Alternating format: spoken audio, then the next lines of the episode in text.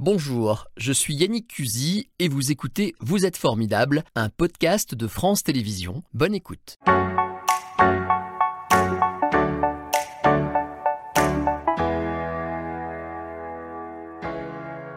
Bonjour Sandrine Théard. Bonjour. Vous êtes une femme formidable, vous êtes une maman formidable et on a quelques minutes pour discuter ensemble pour essayer de comprendre pourquoi vous êtes venue nous parler de votre vie de maman, de votre vie de parent euh, par rapport à votre fils Paul, qu'on va voir d'ailleurs, on va en voir quelques images de Paul. Il a 19 ans et demi aujourd'hui, Oui, c'est ça, ça. C'est un grand gaillard euh, qui est atteint d'un- d'une forme de myopathie. Alors forcément, vous êtes devenu un peu expert de ces sujets, donc vous allez m'aider à bien Oui. comprendre et pas dire de bêtises.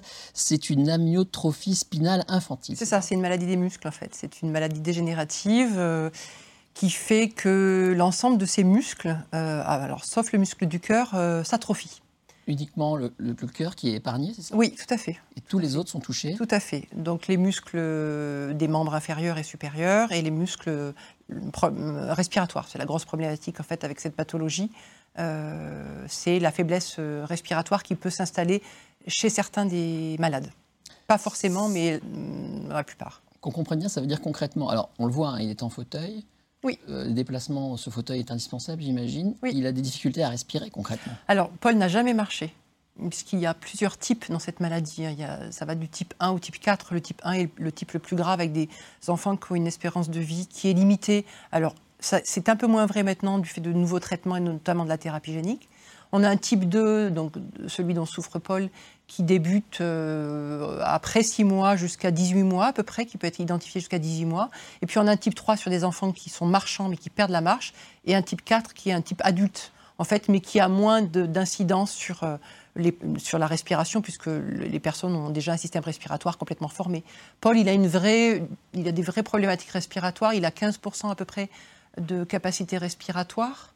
Donc ça, Pardon, mais question naïve, hein, comment il fait pour respirer? Alors, il respire, il respire, mais comme il a une activité physique qui est nettement moins importante que la- qu'un- qu'une personne valide, euh, le- sa capacité re- respiratoire est suffisante pour sa vie de tous les jours. La problématique, c'est en cas d'infection respiratoire.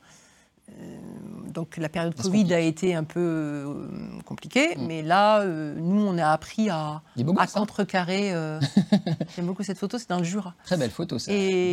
Et voilà, les, les- les difficultés respiratoires, c'est la grosse difficulté de cette pathologie, en fait, parce que elle s'installe rapidement et elle nécessite une prise en charge très importante avec une ventilation. Enfin voilà. Alors, on va essayer de détailler tout ça. Oui. Avant d'y revenir, j'y reviendrai sur Paul tout à l'heure, mais c'est important. Le garçon, euh, comment dirais-je, euh, grandit, euh, est conscient de tout ça, euh, échange. Oui. voilà. À part ça, j'ai envie de dire, la tête fonctionne. Alors, c'est une, Si une permettez cette patholo- expression. Tout à fait. C'est une, une pathologie qui n'a au- aucune atteinte euh, intellectuelle. Donc, Paul, il a une, une relation à l'autre qui est tout à fait normale. Il verbalise comme n'importe quel enfant valide. Voilà. Alors, c'est peut-être aussi quelque chose qui fait qu'il est tout à fait conscient de son état et qui rend peut-être les choses aussi compliquées de se poser les questions sur sa propre pathologie. Il a ses capacités à se poser les questions sur sa propre pathologie, mais il a aussi cette capacité à avancer dans la vie. On va y revenir. Oui. Comment vous avez découvert euh, ce qui lui est arrivé? Donc, on a compris, c'est entre, vous avez dit, entre 3 et 6 mois. Alors pour Paul, non, pour Paul, mois, pardon, on, a sait vraiment. Alors c'était le premier enfant, donc c'est un petit peu compliqué parce qu'on n'avait pas de référence. Je pense que si ça avait été son frère ou sa sœur, on se serait peut-être rendu compte plus tôt de sa pathologie. En fait, Paul euh, a présenté dès l'âge de 6-7 mois une faiblesse, une hypotonie générale. Euh, Une hypotonie, c'est-à-dire une, faiblesse musculaire en fait. Et les dames de la crèche dans laquelle il, il était nous ont dit rapidement, il tombe souvent en arrière quand il est assis. Voilà. Et euh, c'est un enfant qui se retournait dans son lit quand il était petit et qui a arrêté de se retourner dans son lit. Et puis c'est un enfant qui progressivement a fait une grosse infection respiratoire. Et donc euh, il y a eu une visite chez la pédiatre euh, qui nous suit, qui nous a toujours suivis et toujours accompagnés, au cours de laquelle on a remarqué qu'il n'avait plus de réflexe. et qui a alerté la pédiatre, qui a ensuite généré une prise en charge et une recherche de pathologie. Il n'y a pas de. On a bien compris, hein. Euh, Paul, il n'y a pas de problème au début. À un moment donné, quelque Oui, chose change. oui. Donc il y a une alerte. voilà, c'est comme ça que vous l'apprenez. Euh, D'ailleurs, comment vous le vivez sur le moment? Tsunami. Enfin, c'est un Tsunami. tsunami, c'est, c'est-à-dire que tout d'un coup, tout ce que vous aviez envisagé pour l'avenir, pour votre avenir et celui de votre enfant, euh, est balayé d'un revers de la main. Et, euh, et, euh, alors moi, je sais que la pr- on- on- nous, on a été complètement paralysés une semaine avec mon, mon mari. Euh, paralysée. Euh, moi, c'était cauchemardesque. Je, je, me réfugiais dans le sommeil, donc je ne faisais que dormir. Et à chaque réveil, je me disais, c'est comme dans les films. je vais me réveiller, c'est juste un cauchemar. On a mis une semaine à, digérer la chose. C'est un choc. Hein. Voilà. Mmh. Voilà. Mais c'est un choc pour les parents, puis c'est un choc pour l'environnement familial. Hein, parce que les grands-parents sont concernés aussi. Il n'y a, aucune alerte possible avant, il n'y avait pas de terrain favorable, vous n'étiez pas du tout dans la suspicion de quelque chose qui peut arriver, tout ça, vous, en fait, tout ça vous tombe dessus. Oui, puisque c'est une maladie génétique. Donc, euh, moi, je suis porteuse de cette euh, anomalie génétique, mon mari aussi. Et vous le savez depuis Je le sais depuis, puisqu'on a fait un conseil génétique. Il n'y avait pas eu de cas de cette pathologie, ou non identifié en tout cas, dans la famille avant. On, est les précurseurs de cette pathologie. C'est quoi un conseil génétique? C'est ce qu'on vous a proposé Alors, un conseil génétique, quand vous avez l'identification de la pathologie après une simple prise de sang pour Paul, hein, euh, vous, êtes, vous rencontrez une généticienne qui fait un conseil génétique.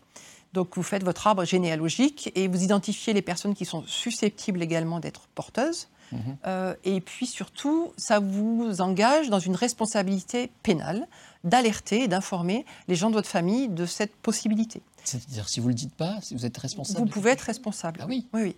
Et ça, euh, bah, ça, a engendré le fait que bah, nos sœurs respectives, mon mari et moi, se sont testées pour voir si elles étaient porteuses. Elles le sont. Euh, Donc ça a eu une conséquence positive oui, parce que ça a évité euh, voilà, de, une autre, une, un autre personne en situation de handicap dans la famille. Quand je vous écoute là, euh, je disais que vous êtes devenue une experte du sujet. Oui. Euh, j'en ai déjà beaucoup parlé avec vous, je le sais, hein, mais je fais un peu le naïf. Mais c'est vrai, en fait, vous êtes devenue vous et monsieur, j'imagine, des experts de, ce type de maladie.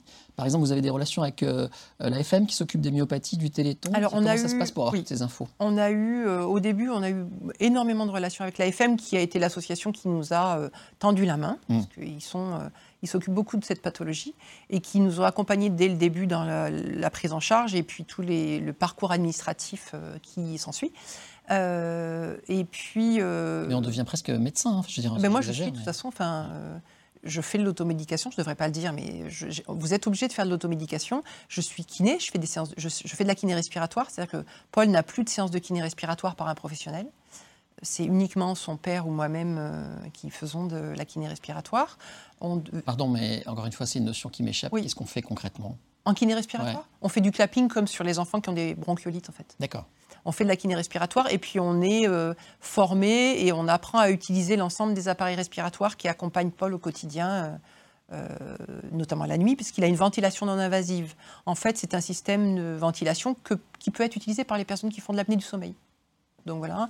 Et il y a pas mal d'appareils aussi qui permettent de développer la capacité respiratoire qui sont utilisés de matière quotidienne. Il y a des appareils de désencombrement bronchique. Enfin voilà, c'est des on, devient expert, en effet. votre vie a changé complètement. Euh, oui, un petit à autre chose. Alors, vous avez engagé, comme vous m'avez dit quand on a préparé l'émission, un combat, c'est un peu ça euh, contre tout ce qui vous arrive, les événements, et pour soutenir euh, Paul. Donc, il y a d'abord mettre en place ses soins, et puis, je l'ai noté, engager un parcours administratif. Parce qu'évidemment, ça ne suffit pas. Il va falloir après réunir tout ce qu'il faut, les aides, etc. C'est ça hein En fait, il faut déjà digérer la nouvelle, et puis mmh. ensuite faire reconnaître la pathologie se rapprocher de la maison départementale des personnes handicapées pour avoir un taux d'invalidité. Alors, il faut présenter un dossier prouvé qu'il y a handicap avec plein de papiers. Bah, y a, les médecins nous accompagnent hein, quand même, la FM nous a accompagnés, les, médecins qui ont pris en charge à l'époque Paul. Euh, donc, on dépose un dossier pour qu'il y ait une reconnaissance d'invalidité. Et avec le taux d'invalidité qui, chez Paul, est égal ou supérieur à 80 euh, on va euh, chercher des financements, des allocations, l'allocation enfants, euh, enfants handicapés, la prestation de compensation du handicap qui permet de faire financer des, appareillages ou le fauteuil électrique. pour exemple, le fauteuil électrique de Paul coûte aux environs de 40 000 euros. Et il est pris en charge par le système de la sécurité sociale à hauteur de 5 000 euros. Donc après, vous avez tout un parcours pour des recherches de financement. Pour financer un fauteuil, c'est un an à peu près. vous découvrez les hospitalisations oui. à répétition. Oui. Pourquoi? Pour détresse respiratoire. Parce que à, l'origine de la maladie, au début de la pathologie, vous ne connaissez pas, vous ne savez pas lire les signes d'une détresse respiratoire. Donc Paul avait été scolarisé très tôt et comme tous les enfants, euh, a attrapé les microbes euh, des maladies infantiles et donc euh, a fait de nombreux, nombreux, nombreux séjours à l'hôpital de Clermont, puis soit en, en, service classique, soit en réanimation pour détresse respiratoire. Oui. Vous êtes auvergnate, j'ai oublié de le oui. dire. Vous êtes installé dans la région. Oui. On peut dire où? C'est À Moza. Bah, on dit Moza Moza. Ah, je pensais Mozac, disait- si vous souhaitez. oui. Oui, vous pouvez dire les On deux. À côté d'Orion. On va encore détailler après. Euh, comment il va Paul aujourd'hui Euh, Il nous regarde Je sais pas. Il doit être en cours. Ah, il est en cours. Il Bon. est en cours. Oui, oui, il est en cours. Une grosse journée, euh, 8h, 18h, je crois. D'accord. D'ailleurs, il n'est pas en fils unique. Vous avez vraiment Oui. voulu qu'il y ait des frères et sœurs. Et c'est ce que vous avez fait avec monsieur, avec Eric. Oui, Eric, le, le papa. Oui, oui, on avait, euh, de toute façon, on avait un projet d'avoir une famille euh, nombreuse. Voilà, les- on voit les trois, donc euh, Paul, euh, Marie et Luc. Ouais. Et, et Donc, Paul, Marie et Luc, ils ont combien Alors Marie a 17 ans et Luc, euh, malgré sa taille, euh, n'a que 14 ans et demi. Ah oui, il est grand. Voilà. Et euh, non, on avait de toute façon le projet, on avait le projet d'avoir une famille et on a souhaité que l'arrivée de la maladie de Paul ne- n'entrave pas ce projet. Et alors aussi parce que on a la chance que le gène de cette pathologie soit identifié et que j'ai pu bénéficier d'un diagnostic prénatal pour les deux grossesses. Donc euh, j'ai su euh, très rapidement si que Marie et Luc n'étaient pas atteints. Alors pas atteints, mais ils peuvent être porteurs. D'accord. Bah, Mais vous. ils auront le droit de savoir euh, à leur majorité. Moi, je ne sais pas. Je ne sais pas s'ils sont porteurs ou pas. D'accord. pas le droit de savoir. Euh, comment ça se passe pour, euh, pour Paul, euh, ses relations? Il a des amis, des potes? Je ne veux pas rentrer dans son intimité, mais voilà. Oui, oui, il a des amis. Alors, c'est, enfin, il a, il a toujours eu beaucoup d'amis. Il a eu une vie sociale toujours très riche. Le Covid a un peu cassé tout ça, quand même. hein. Une- ah, il est arrivé, le Covid est arrivé en plein lycée, donc c'est vraiment la période où, en plus, on, on a une vie sociale qui est euh, en expansion. Euh, donc, euh, il a été très, très isolé par le Covid parce que, bah, quelque part, on a voulu le protéger. Euh, après, ça devient compliqué, et il pourrait le dire lui-même aujourd'hui, parce que il arrivé à, un, à un âge où on passe le permis, on sort en boîte, on part en vacances, On peut tomber amoureux. on peut tomber amoureux. Et pour l'instant, pour lui, ça c'est un peu compliqué. Il est un peu loin de tout ça. Moi, j'ai toujours cet exemple du train qui passe. Il voit passer les copains dans le train et il est sur le quai de la gare. L'objectif, c'est de le faire monter dans ce train. Et lui, il veut. C'est un peu difficile avec le fauteuil, vous me direz, mais euh, euh, lui, il a très très envie d'être- d'autonomie, je pense, et je le comprends, hein, qu'il sature de, de ses parents comme, comme aide de vie. Et moi, je, parfois, je sature aussi de ne plus être qu'une maman. Euh, On va parler de, de- voilà. De- du côté parent, mais alors lui, en fait, lui, il est comme tous les jeunes de son âge, quoi. Ah, mais tout à fait, tout à fait. Vivre sa Euh, vie. bien sûr. C'est possible? Bien sûr. Alors, c'est possible, c'est une vraie construction. Ouais. C'est une vraie construction et on ne va pas vers quelque chose de facile parce que la- la- le métier d'auxiliaire de vie, euh, c'est un métier qui n'est pas valorisé. On, a du- beaucoup de peine à recruter euh, et je peux comprendre hein, parce que c'est des métiers qui sont difficiles. Mm. C'est possible, de, mais avec des auxiliaires de vie en 24-24 en fait. Alors, j'ai reçu des messages d'auxiliaires de vie qui m'ont demandé si on pouvait faire une émission sur eux. On va, on va y Ah oui, je pense que c'est bien parce que c'est un métier euh, quand même, euh, mais qui ne concerne pas que les personnes en situation de handicap. Il y a des personnes âgées. Enfin voilà, c'est non non, c'est très. Je pense que c'est un métier. euh, Et alors, vous, du coup, avec Eric, Sandrine, vous êtes des aidants. Dans la plus, comment dirais-je, la plus, la plus occupée de- de- des façons qui soient. On si est même aidant reconnu, reconnu puisque on, on est reconnu par la maison départementale des personnes handicapées comme aidants familiaux. Vous travaillez quand même Comment vous faites Oui, tous les deux. Racontez-nous On- comment vous organisez. Alors, Alors, il faut on- être en permanence en train de, de veiller sur Bah, Paul. déjà, on, a réussi à rester ensemble, ce qui est très rare. Vous parlez du couple, là. Ah oui, c'est-à-dire que euh, s'organise parce qu'on est tous les deux encore. Donc euh, la plupart du temps, les couples, beaucoup de couples explosent à l'annonce du handicap, ça c'est certain. Nous, on s'est organisé de manière à ce que moi je travaille la journée et monsieur travaille la nuit ou en soirée. Voilà. Donc on se croise, on se, on- on se Depuis croise. 20 ans Ah oui, euh, oui, ça a été euh, ou très tôt le matin. Eric travaille très tôt le matin, ou la nuit, ou là, euh, il, tra- il travaille le soir. oui. Qu'est-ce qui est le plus difficile? Alors, le plus difficile, c'est le- le- la peur permanente, de vivre un peu moins maintenant parce qu'on maîtrise mieux la maladie, mais au début, c'est ça, c'est de vivre avec la peur permanente de, la maladie, en fait. Euh, L'absence de répit, le fait de jamais pouvoir souffler, de jamais pouvoir passer euh, la main à quelqu'un, le fait que rien ne soit spontané, tout est, euh, tout est anticipé, tout est préparé à l'avance. Le moindre déplacement, on doit visualiser l'accessibilité. Euh, donc voilà, c'est, on a fait un voyage à Bordeaux il n'y a pas longtemps. Moi, j'ai préparé ça en amont. C'est, impossible d'être dans la spontanéité, dans le déplacement, par exemple. Êtes dans l'adaptation permanente.